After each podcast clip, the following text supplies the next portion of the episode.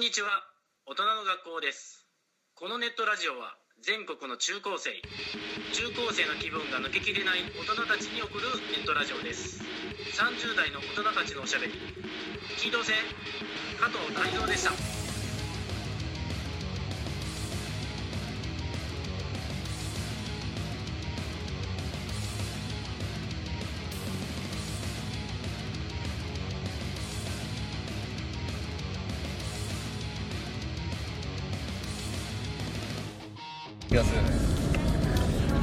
は大人の学校です。はい今回お送りするのは、あ、明けましておめでとうございます。ああけましておめでとうございます今日は2月の15日か16日ですけど、うん今年初めて収録なんですよ。あ全然収録できなくて。あうんで、私は誰かというと、赤鍋と、僕はモンソンですこれさ、ずっとし、あ、振動が取れてんのかなと思ったけど、前もここで撮ったよね、確か。撮ったねあのあの藪知らずに入った時。そうですね、藪知らず行きましたね。藪知らず以来のドライブ収録。そうそう。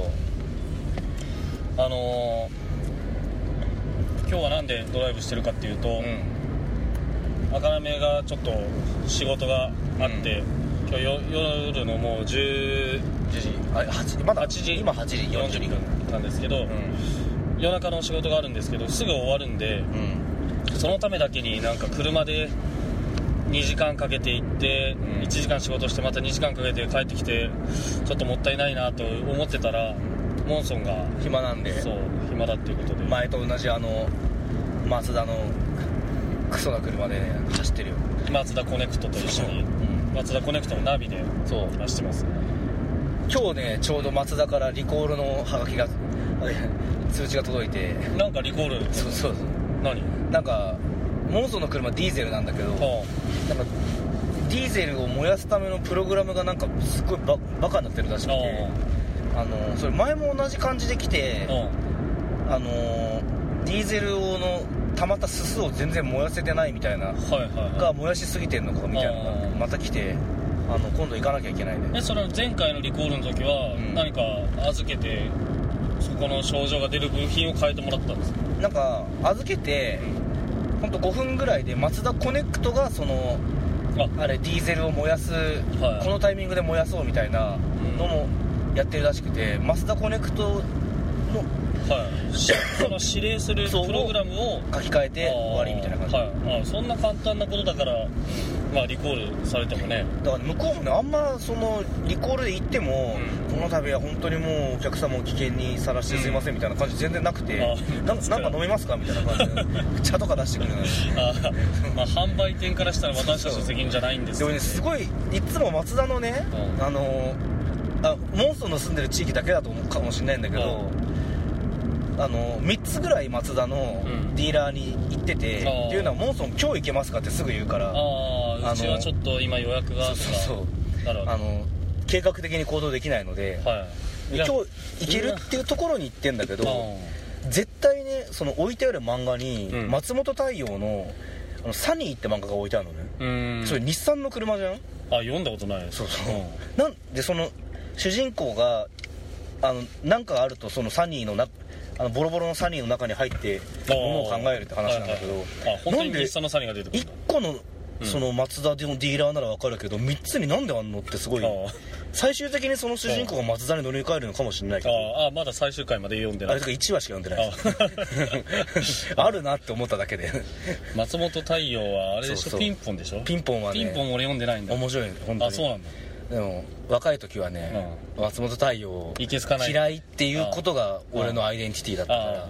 俺はまだそのアイデンティティが残ってる。ああんな面白い漫画はやっぱなかったんだ。映画もやってたじゃん。うん。映画見てないですね。アマゾンプライムにあるけど。あるよね、ん。だから俺も映画見てみようかなと思うんだけどそもそもその嫌いっていうアイデンティティがまだ残ってるのにもかかわらず、ん。映画見たら、ん。絶対嫌いになるに決まってんじゃん。で余計漫画がさうんまた離れていく。じゃんなんかでもさうん。その情報量が多い方から見てった方がいいのがあるじゃん。情報量が多いっていうのは漫画の原作ってことでしょ。まずまずアニメ見てみて。ああ。アニメ？そうああそうアニメとかあの映画見てみて。あであ面白いなって思ったら漫画読んでみてとか小説読んでっていやると、はいはもっと面白いよ。先に小説とか漫画読んじゃってから、いはい漫画アニメ読むあアニメ映画見ると、うんうなんか俺の思ってたと違うなってああなりがちっていうなりがちね、うんうん。まあ、そしたら軽いところから見てった方が今回はいいんじゃないかっていうおすすめをしてくれてるってことですね。まあピンポンの映画を見てみて、そのピンポンの映画の良さをはいはいあの僕に語ってほしいああまあ確かにあの昨日うん夜にうん。同じく Amazon プライムでうん「ボーイズ・オン・ザ・ランああ私は読んでない漫画だ」ああ僕も読んでないんですけど、なんか漫画すごいねうん。面白いっていう噂うん。で映画もうん。なんか評判が良かったんですよ。うん。だからいつか見たいというかまあ見る機会があれば見ようかなぐらいに思ってたんだけどうん。Amazon プライムビデオで上がってたんで見たんですけど、うん。まあ、もちろんそんななんか「おおすっげえ面白かった」とは言わないけど、うん。まあ、普通に面白かったえあのー、どういう話なの？ー、ももともと漫画の話っていうかそういう噂も噂しか最初聞いたことなかったんだけど、童貞みたいな男の人が、うん。あのーモテないうん。非リア充うん。の主人公が、うん。その女の子を好きになって、で最終的にはうん。ロバート・デ・ニーロのタクシードライバーうん。と同じ髪型になってモヒカンになるってことそうそうそうそう、うん。モヒカンになってうん。何かをするみたいな、はいざっくりとした全然わかんない。し知らない状況だったんです全然全然わかんない。そのモテなそうな男の子はうん。何歳ぐらいあそうそうそう。そうそういう噂っていうかそういう前情報しか知らないで見てみたんですよ、あそのパッケージにうん。あのーモヒカンでうん。なんだっけカーキ色のさうんコートあるじゃん。なんて言うんだっけ？あのーあのー世界の終わりっぽい感じ。世界の終わりっぽセい感じ。カオワが着てるようなやつ。あと小田小田小田裕二。が着てそうな感じの、うん。モツコート、持つコートにうん。うん、を着ててモヒカンのさらば青春の光は出てこない。さらば青春の光のクアドロフェリアで着てるやつだよねその。は分からん。分かんない。でそうそうそう。そういうジャケットで。その俳優？主演してる俳優がジャパンパンクシーンのボーカルであるっていうことはなんかあそれ後々、ね、エンディングで見たらあうん。なんだっけな。ミネタなんとか？違うか。銀杏ボーイズのボーカル。あまあ僕もモンスターも銀杏ボーイズ知らない。知らないから。あ聞いたことない。あんまりわからないんですけど。ちょうど聞いてないんだよね多分。ちょうど聞いてない。そうそう。あの本当にねそういうホットスポットっていうかね。あるよね。ある。その世界の終わりとか言われた方がまだわかるんですよ。なんか一曲ぐらいはわかる。あの聞けばあこの曲は世界の終わりだなっていうのが分かる。うん銀杏ボーイズとうん。あのー愛と呼ぶんだぜっていう歌。なんだっけ？なんだっけ？あのデブのうん。眼鏡かけてる人も同じに同じに見えるそうそうそうそう。なんとかボーイズ的な、うん。そういう主人公が主演の人ね、あで、まあ、どういう話だったかっていうと、まさしくその、とねあれはね浅草とか、うん。と台東区とかでねあのーガシャポンの小売りをやってるうん。小売りじゃない製造だ。うん。企画製造をやってる会社そういうメーカーに勤めてるうん。主人公29歳うん。だ童貞ではないはずかそこはちょっとはっきり分かんないんだけど、風俗に行ったりしてたんで多分童貞じゃないんじゃないかな。素人童貞の可能性はある。ある。素人童貞なのかもしれない。でそこで会社のあそれは会社の営業なんだけどまあ多分冴えない営業マンでその取引先というか納品先の若いなんかチャラチャラした店長とかにもうん。なんか年上なんその主人公の方が年上なんだろうけど「何々君さうんちゃんとしてくれよ」みたいに言われちゃってるようなしがない営業。一番ガードの店長みたいな感じ。そうそうそうそうそうそうで秋葉原とかにさ、うん。多分本当にあるんだろうけどガシャポンだけのお店とかあるんだよね、はいはいはい。あそっちね。そうそうそう、ん。そういうところに納品してる。どっちに言われてもムカつく。よねムカつくけど でそういう店長じゃないや 営業マンで、で会社の企画の若い女の子のことが好きだったみたいで、でその女の子と会社の飲み会かなんかでちょっと仲良くなって、いいところになりかけるまで行くんだけど、でその女の子に、まあ、裏切られて、結果その寝取られた男をモヒカンにして殴りに行くっていうストーリーです。はまああのよくある話だなって、あまあそういう話だなんでしょうってみんな思ったと思うんですそのなんだあの営業マンなんだけど、うん。全然その仕事ができなくてうん。あの嫌だなって思ってるところはすごい共感を呼んで、うんそうそうそう。いう人がその寝取られた寝取った相手をぶん殴りに行くっていうところがちょっと英雄っぽいっていう。そうそうそうそうそう。だからそこでなんだ現実にはそこで殴りに行けない僕たちうん。になんかそのカタルシス的なものを与えてくれる映画なんだろうと思ったんですよ。そしてその女の子も私のことを認めてくれる最終的には。って思ったんですけど、うん。全然結果的にそんなことなくて、うん。あの殴りに行ったんだけど殴り返されてボコボコにされて、で女の子にも結局裏切られたままその女の子はそういうその寝取った男にね言っちゃったんだもん。自分の必殺技を、ん。バラしちゃったどういうこと？あのーその男に仕返しするためにねね女の子寝取られて、その女の子妊娠しちゃうんですよ、うんで妊娠したけど、ん。捨てられちゃうんですよね、うん。でそれで主人公は怒って、うん。ふざけんなってなるんだけど、うんもうその女の子はもう主人公のことまああることがあって嫌いになってるんですよ。だけどさ、うん。それでふざけんなって言って、うん。うーんとね産婦人科にも、うん。その下ろす同意書とかも、うん。その男は書いてくれないしだから俺が同意書書くからって言って、うん。付き添って。うん。で結局そういうねなんだかんだがあって会社も辞めなくちゃいけなくなってその女の子。へでその女の子も同じ会社だから、えうん。あのなんかねあそうだ殴りに行くその寝取った男っていうのはライバル会社の人なんですよ。はあはちょっとそういう関係もあって、うん。会社としてももうムカつくしあいつは許せんと。うん。で殴りに行くんだけどね、うん。で会社としてもなんかそういうボクシングをやってた先輩があいて。必殺技っていうのはそのそう。本当殴るそう。の本当の必殺技なのね。そうそうそうであの特訓するんですよ。うん。でボクシングをねその特訓シーンでもちゃんとやってるような感じになってきたんで、これはいけるんだろうなと思って、うんとはいえまあこれで相手をボコボコにしてうん。彼女がまた好きになってって言ったって面白くないうん。ストーリーだよなとは思ってんだけど、うん。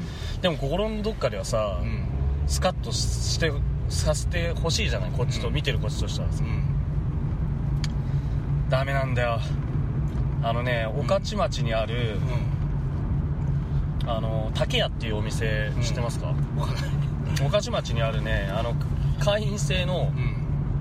卸の何でも屋みたいなところがあるんですよ。あそれこそん。僕は美容師時代あにハサミとかそういうのもそこで買ったりとか。ああとなんかペーパーとかロッドとかそういうのも買ったりとかするんだけどあうん今や観光客がすごい来ててあもうその竹屋っていうと7号館ぐらいあるんだけどあうん。紫のド派手なお店でね。